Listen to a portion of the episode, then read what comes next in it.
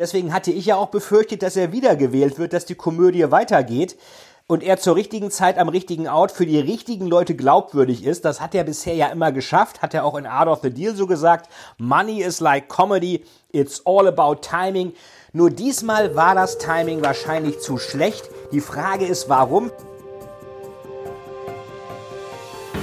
Herzlich willkommen, hier ist Veit Etzold mit einer neuen Folge des Totalis to Sell Storytelling Podcast. Und zwar werden wir uns heute einmal anschauen, wie die Fokussierung auf eine klare Kundengruppe einem dabei helfen kann, wirklich genau das Produkt an die richtigen Leute zu verkaufen, die man erreichen will und wie das einige richtig machen und wie das einige auch falsch machen.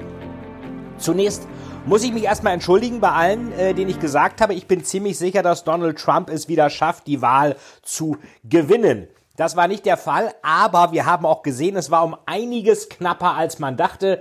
Biden hat das Ganze nicht als Selbstläufer bekommen, sondern er musste schon so ein bisschen um den Sieg zittern und ganz sicher ist es jetzt ja zum jetzigen Zeitpunkt irgendwie immer noch nicht. Heute am Montag, dem 9.11. Und was hat denn Donald Trump eigentlich gemacht? Warum waren seine Chancen, nochmal wiedergewählt zu werden, eigentlich gar nicht so schlecht? Er ist ja eigentlich schon so eine Art Wüterich im Weißen Haus gewesen. Man kann sich da schon fragen, warum man gerade den jetzt unbedingt wählen sollte. Er hat sich ja alle zu Feinden gemacht gegen äh, das Virus. Äh, Corona hat er Kung Flu genannt. Russisches Gas, deutsche Autos. Hat auch den Deutschen gesagt, dass er die Truppen aus Deutschland abzieht. Äh, er hat insofern nicht ganz unrecht, weil die Deutschen haben sich ja zu zwei Prozent ähm, des BIPs äh, in die NATO zu investieren, dazu verpflichtet, machen sie aber nicht. Und äh, aber mit der Pandemie hat er einfach viel zu spät reagiert. Äh, Corona hat mehr Menschenleben gekostet als Vietnam, Korea und die Irakkriege zusammen. Und von daher war relativ klar, dass das nicht gut ankommt und seine eigene Corona-Erkrankung, gut, es kann natürlich sein, dass er einerseits sagen konnte, Mensch, ich bin unbesiegbar, ich hab's überstanden. Andererseits wirkt er dadurch natürlich auch nicht so, als ob er das in irgendeiner Weise im Griff hätte. Ähm, was Trump natürlich immer hingekriegt hat, er hat so ein bisschen, er war immer näher an den Endkunden gewissermaßen dran. Hillary Clinton hat ja damals die Leute vom Land, die jetzt irgendwie Trump wählen und sie nicht, als Deplorables, also Bemitleidenswerte bezeichnet. Ihr Mann, Bill Clinton hat immer noch gesagt, I can feel your pain, also Schmerz mit jemand anderem mitzufühlen. Das ist auch im Vertrieb ganz wichtig, führt dazu, dass der andere einem eher vertraut, als wenn man diesen Schmerz nicht mitfühlen kann. Donald Trump hat diverse Bösewichter inszeniert. Natürlich hat er auch gesagt, ich kann eine Mauer nach Mexiko bauen, denn ich bin Bauunternehmer. Also die eigene Absenderstory ganz klar positioniert und sein Claim, das hatten wir schon immer gehabt und sein Slogan Make America Great Again, der ist ja nun einfach von Ronald Reagan geklaut worden, ist ihm aber relativ egal. Ähm, jetzt Schauen wir mal, wie es wird. Wir haben also eine äh, keine Mehrheit der Demokraten im, äh, im, im, im, im Senat und wir haben gleichzeitig äh, den Joe Biden als Demokraten auf dem Präsidentenstuhl im Weißen Haus. Und ähm, was Trump eigentlich gemacht hat, er hat ja einige Bücher auch geschrieben, Think Big and Kick Ass, Art of the Deal und sowas. Er hat eigentlich folgende ähm, Ideen gehabt, wie man sich ein Tribe of Followers baut. Und dieser Tribalism, dass sich also gegenseitige Gruppen gegenüberstehen in Amerika, das ist im Marketing ja eigentlich ein alter Hut. Blair Warren hat darüber schon geschrieben, der hat das die Five Things genannt. Wie schaffe ich es, eine Gefolgschaft aufzubauen? Das sind vier Dinge, die ich euch auch nochmal teilen möchte. Und zwar ermögliche die Träume der Menschen. Das hat Trump ja gemacht mit Make America Great Again. Verteidige ihre Fehler. Das macht er ständig. Nicht die Amerikaner oder er selbst sind schuld, sondern die Deutschen, die Europäer, die Chinesen, die Demokraten, die Medien, der Deep State, Amazon, Washington Post, wer auch immer. Nutze ihre Ängste. Wo immer anderswo etwas schief läuft, Trump predigt, dass er immer vor sowas gewarnt habe und sowas mit ihm nicht passieren wird. Denkt an die Silvesternacht in Köln 2015, da war Trump noch gar nicht Präsident, hat sich aber sofort eingemischt. Viertens, bestätige ihre Zweifel. Ähm, wenn jemand schon immer ein komisches Gefühl hatte, was das Establishment in Washington angeht, sagt Trump, ja, das habe ich auch. Ähm, er ist eigentlich, das hatte ich ja schon mal im Cicero so geschrieben, der äh, erste Präsident der USA, der Staatsoberhaupt und außerparlamentarische Opposition gleichzeitig war. Und das letzte ist, wirf Steine gegen ihre Feinde. Ähm, das war der Höhepunkt, als Trump Twitter korrigiert, als äh, Twitter Trumps Tweets korrigiert hat und dann Trump Twitter verbieten wollte. Gut, da hätte er wahrscheinlich auch nichts mehr posten können. Aber das sind die fünf Dinge, die Trump nutzt. Ermögliche ihre Träume, verteidige ihre Fehler, nutze ihre Ängste, bestätige ihre Zweifel, wirf Steine gegen ihre Feinde. Und er ist einfach ein sehr guter Vertriebsmensch, der die Leute, die ihn wählen würden, auch gut behandelt. Und die anderen sind ihm eigentlich ziemlich egal. Er, er, er, zielt genau auf das limbische System. Das ist das System, was seinen letzten Update vor 70.000 Jahren halte, hatte und nutzt natürlich auch die Amygdala im limbischen System, das Angstzentrum. Ähm, das hat ja nun äh, drei Hauptelemente. Fight, Fright, Flight, kämpfen, flüchten, sich totstellen. Und Donald Trump ähm, inszeniert eben ganz klar einerseits Ängste und dann die Erlösung durch ihn.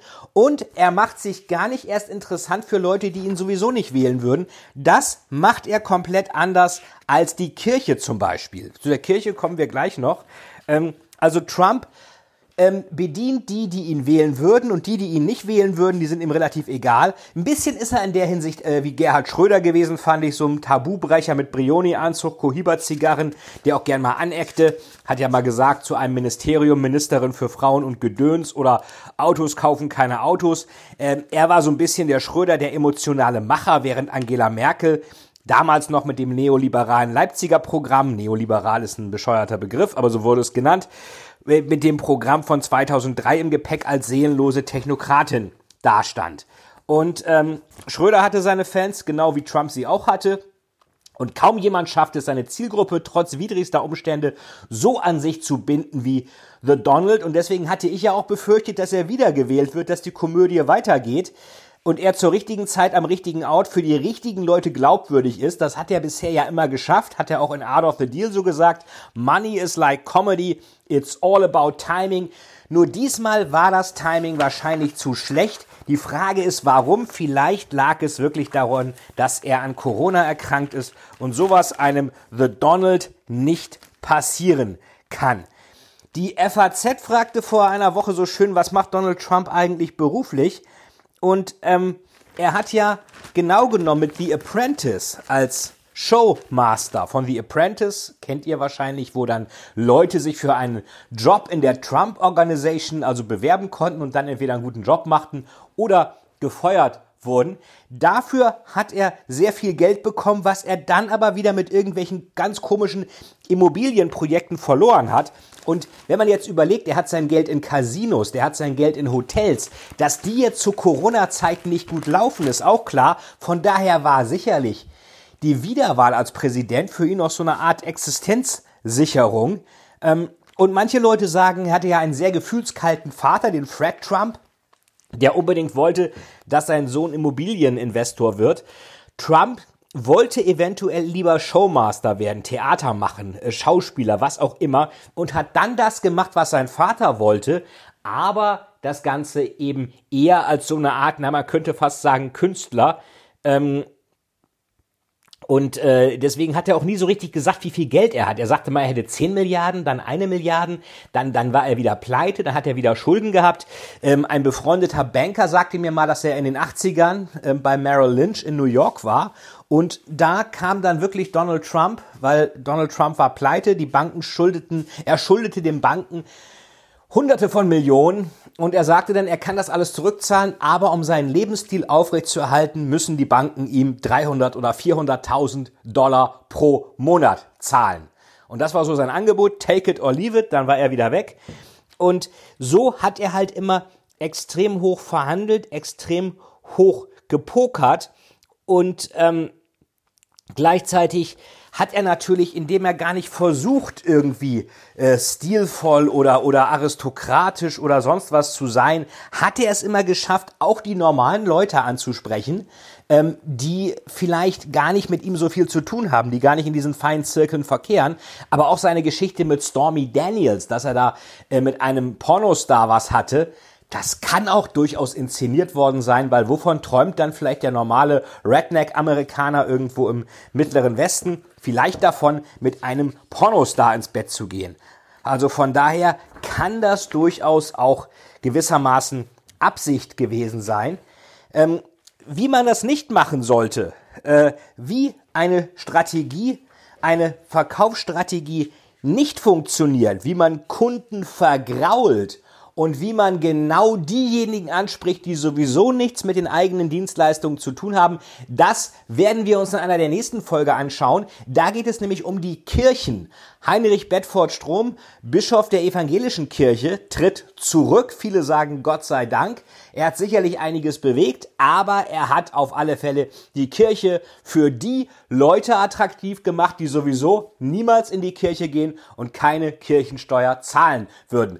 Marketingtechnisch ein absoluter Super-GAU. Vielleicht hätte mal Bedford Strom bei Donald Trump in die Lehre gehen sollen bei The Apprentice. Das wäre sicherlich mal ein tolles Event gewesen. Das war die heutige kurze Betrachtung zur US-Wahl. Donald Trump und wie man seine Zielgruppe richtig adressiert. Ich freue mich, wenn ihr mir eine kurze Bewertung da lasst, ähm, paar Sterne gebt und Demnächst gibt es auch wieder ein schönes Interview, unter anderem mit dem Tausendsasser Dr. Dr. Rainer Zittelmann, Autor von diversen spannenden Büchern, unter anderem ein bahnbrechendes Buch über die Psychologie der Superreichen. Der wird demnächst im Podcast sein. Bleibt also dran. Ich freue mich auf euch. Euer Veit Etzold mit dem Totalis to Sell Storytelling Podcast. Alles Gute, bis bald. Tschüss.